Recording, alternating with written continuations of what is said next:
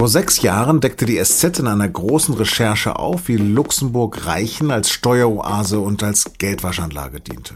Jetzt haben die Kollegen mal nachgeschaut, ob sich daran irgendetwas geändert hat. Über die Ergebnisse von Open Lux habe ich mit Friederik Obermeier aus dem SZ-Investigativteam gesprochen. Sie hören auf den Punkt, den Nachrichtenpodcast der Süddeutschen Zeitung. Mein Name ist Lars Langenau und schön, dass Sie zuhören. Nein, nicht jeder und jede der rund 620.000 Menschen, die in Luxemburg leben, ist reich. Zwar kann man in dem kleinen Großherzogtum mit 57 in Rente gehen, aber für junge Menschen ist das Armutsrisiko in der EU nur noch in Rumänien höher. Schuld an der zunehmenden Zweiklassengesellschaft ist nicht nur, aber entscheidend die Steuerpolitik im Hotspot der europäischen Hochfinanz. Luxemburg lockt internationale Unternehmen und vermögende Ausländer nach wie vor mit niedrigen Steuern und undurchsichtigen Briefkastenfirmen. Das Modell? Lieber weniger Steuern von vielen als hohe Steuern von niemanden. Gern genutzt auch als Geldwaschanlage für Waffenhändler und die Mafia. Dabei soll ein neues Register eigentlich Transparenz leisten. Es listet die Namen von Eigentümern luxemburgischer Firmen auf. Doch die Namen stammen zu drei Vierteln aus aller Welt, statt aus Luxemburg selbst. Da stehen auch so illustre Namen wie die von Emiren, Königen, Fußballern von Angelina Jolie und Brad Pitt sowie Claudia Schiffer und Dieter Hallervorden. Doch im Grunde könnte das Transparenzregister auch ein gespielter Witz des Komikers sein. Oft sind die Angaben fehlerhaft, bei fast der Hälfte aller Firmen fehlen sie völlig. Das zeigt eine Recherche von Süddeutscher Zeitung, Le Monde, Miami Herald und weiteren Partnern. Wie die Steueroase Luxemburg mitten in der Europäischen Union funktioniert, darüber habe ich mit meinem Kollegen Frederik Obermeier gesprochen. Er war unter anderem auch an den Recherchen zu den Panama Papers und zur Ibiza-Affäre beteiligt. Frederik, mal angenommen, ich hätte Geld auf der hohen Kante, sehr viel Geld. Was würde mir das bringen, das in Luxemburg anzulegen? Die Frage ist jetzt, was du machen willst. Ob du Steuern hinterziehen willst, was ganz klar illegal ist, oder ob du Steuern vermeiden willst, wo du in so einer Grauzone bist, wo es sich am Ende herausstellen könnte, dass es legal ist, oder dass es sich dann vor Gericht herausstellen könnte, dass es illegal ist. Wenn wir mal bei der Steuerhinterziehung bleiben, da war es lange Zeit so, dass für Deutsche gang und gäbe war, also für reiche Deutsche, ihr Geld auf Schweizer Konten zu legen. Dann haben aber die Schweizer irgendwann angefangen, dass sie Informationen austauschen mit anderen Ländern, anderen europäischen Ländern und haben dann verraten, wem so ein Konto gehört. Die Krux war aber, dass sie nur die Namen, wenn es pers äh, natürliche Personen waren, genannt haben. Also wenn Frederik Obermeier ein Schweizer Bankkonto gehabt hätte, hätten sie den Namen Frederik Obermeier weitergegeben. Wenn aber eine Firma, die Obermeier SA heißt, wenn die ein Schweizer Bankkonto ähm, besessen hätte, dann hätten die deutschen Behörden damit nicht viel anfangen können, weil sie nicht gewusst hätten, wer dahinter steckt. Und das war dann ein Grund, warum viele Personen so um 2005, 2006 Luxemburger Briefkastenfirmen aufgemacht haben. Da gehen Experten nämlich davon aus, dass die dann die Eigentümer von Schweizer Konten waren. Mhm. Das ist das eine. Wenn man dann auf Steuervermeidung geht, viele vermögende Deutsche besitzen Immobilien. Und leider ist es auch so, dass viele Finanzberater dann raten, kaufen Sie diese Immobilie nicht Sie persönlich, sondern gründen Sie eine Firma in Luxemburg und diese Firma soll dann die deutsche Immobilie kaufen. Und das hat einen ganz einfachen Grund. Dann ist es nämlich so, dass zum Beispiel Mieteinnahmen an diese Luxemburger Firma fließen. Und dort wird viel geringer, wenn man ein paar Tricks anwendet, viel geringer besteuert, als wenn ein Deutscher selber diese Immobilie hätte oder eine deutsche Firma. Das ist ein ganz üblicher Trick, der auch oft ähm, noch empfohlen wird obwohl Experten schon seit Jahren darauf hinweisen, dass dadurch dem deutschen Staat sehr, sehr viel Geld durch die Lappen geht. Geld, was wir für Krankenhäuser, für Kindergärten, für Schulen, für Unis ganz gut brauchen könnten. Aber ist daran irgendetwas illegal? Im Regelfall ist die Praktik, dass eine Luxemburger Firma eine deutsche Immobilie sitzt und man dadurch dann seine Steuern, die man in Deutschland zu zahlen hat, verringert, das ist nicht äh, illegal. Allgemein ist es aber so, dass Luxemburg sehr, sehr viele Steuerdeals eingeht mit Unternehmen. Bei diesen Steuerdeals ist es oft so, dass sich erst im Nachhinein herausstellt, ob die denn legal oder illegal waren. Zum Beispiel hat Luxemburg äh, mit Amazon oder auch mit Fiat solche Deals abgeschlossen und da hat dann später die EU-Kommission entschieden, hey, hey, luxemburgische Regierung, das geht so nicht, ihr müsst Steuern nacheintreiben. Von Amazon waren das 250 Millionen Euro. Geld, was Luxemburg, so absurd klingt, einfach gar nicht haben wollte. Weil das natürlich ein Standortfaktor für Luxemburg ist. Nur so, wenn sie diese geringen Steuersätze anbieten, locken sie Unternehmen zu sich ins Großherzogtum. Also wenn vieles davon nicht strafbar ist, ist es denn moralisch verwerflich? In meinen Augen ist es ganz klar verwerflich. In Steueroasen, wer siedelt sich dort an? Wer macht dort Briefkastenfirmen auf? Das sind vermögende Bürger und es sind Großkonzerne. Es ist aber nicht der Normalbürger.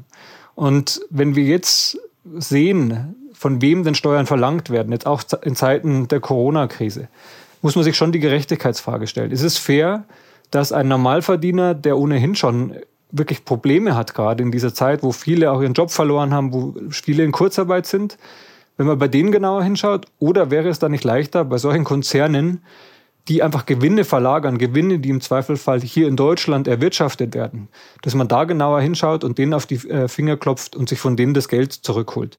Jetzt gab es ja in der Folge eurer letzten Recherche ein Transparenzregister. Welche Namen oder Firmen tauchen denn dort auf oder auch neu auf?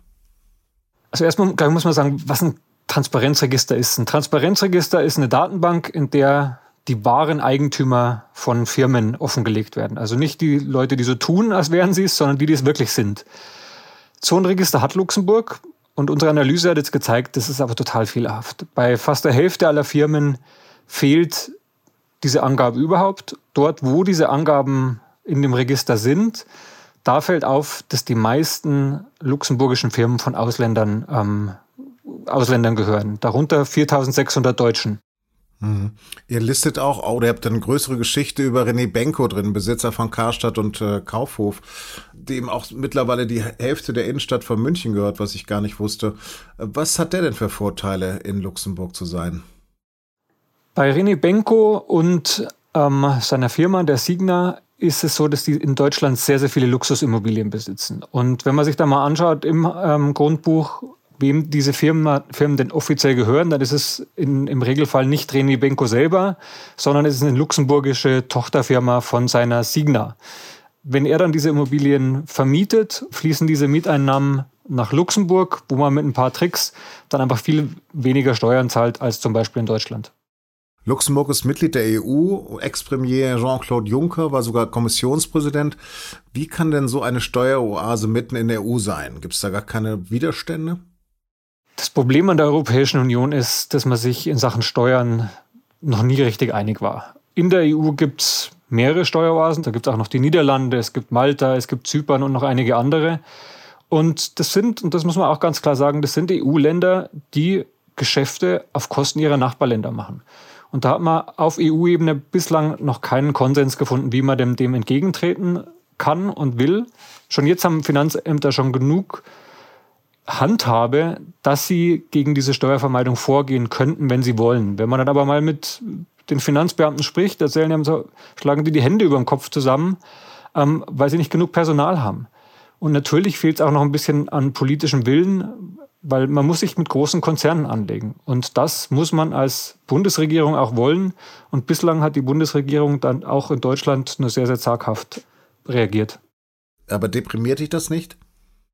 Nee, ganz im Gegenteil. Ich sehe das eher als Ansporn. Ich sehe, das ist unser Job als Journalisten, dass wir darüber informieren, was da passiert, was da vor sich geht und was auch hinter einem Mantel des Schweigens oder auch einem Mantel an komplizierten Konstrukten vor sich geht. Dass wir das unseren Lesern und Leserinnen erklären und was dann politisch oder auch seitens Behörden im Sinne von Ermittlungen vor sich geht, das ist dann nicht mehr unsere Aufgabe, sondern das müssen dann andere entscheiden. Und auch den Hörern und Hörerinnen. Vielen, vielen Dank, Frederik. Gerne. Trotz relativ hoher Infektionszahlen sperrt Österreich wieder auf. Handel und Schulen sind seit Montag wieder geöffnet. Nur noch für das Bundesland Tirol gilt wegen der noch brisanteren Lage eine Reisewarnung. Dort hat sich eine hoch ansteckende Variante des Coronavirus ausgebreitet, die zuerst in Südafrika entdeckt wurde. Das Auswärtige Amt in Berlin warnt allerdings vor allen nicht notwendigen touristischen Reisen nach Österreich. Denn für uns gilt Österreich noch immer als Risikogebiet. Wissenschaftler halten das Risiko einer Schulöffnung mit strengen Hygieneauflagen für beherrschbar. Das geht aus den Leitlinien zur Prävention und Kontrolle von Corona-Infektionen in Schulen hervor, die das Bundesforschungsministerium vorgestellt hat. Demnach müssen Schulen ein klares Set an Hygienemaßnahmen beachten. Dies setzt allerdings voraus, die Klassen und Jahrgänge in kleinere und feste Gruppen zu unterteilen. Dazu kommen strenge Abstands- und Lüftungsregeln und eine konsequente Pflicht zum Tragen medizinischer Masken. Zudem müsse die Anzahl der Personen im öffentlichen Nahverkehr reduziert werden, auch durch eine zeitliche Streckung des Unterrichts.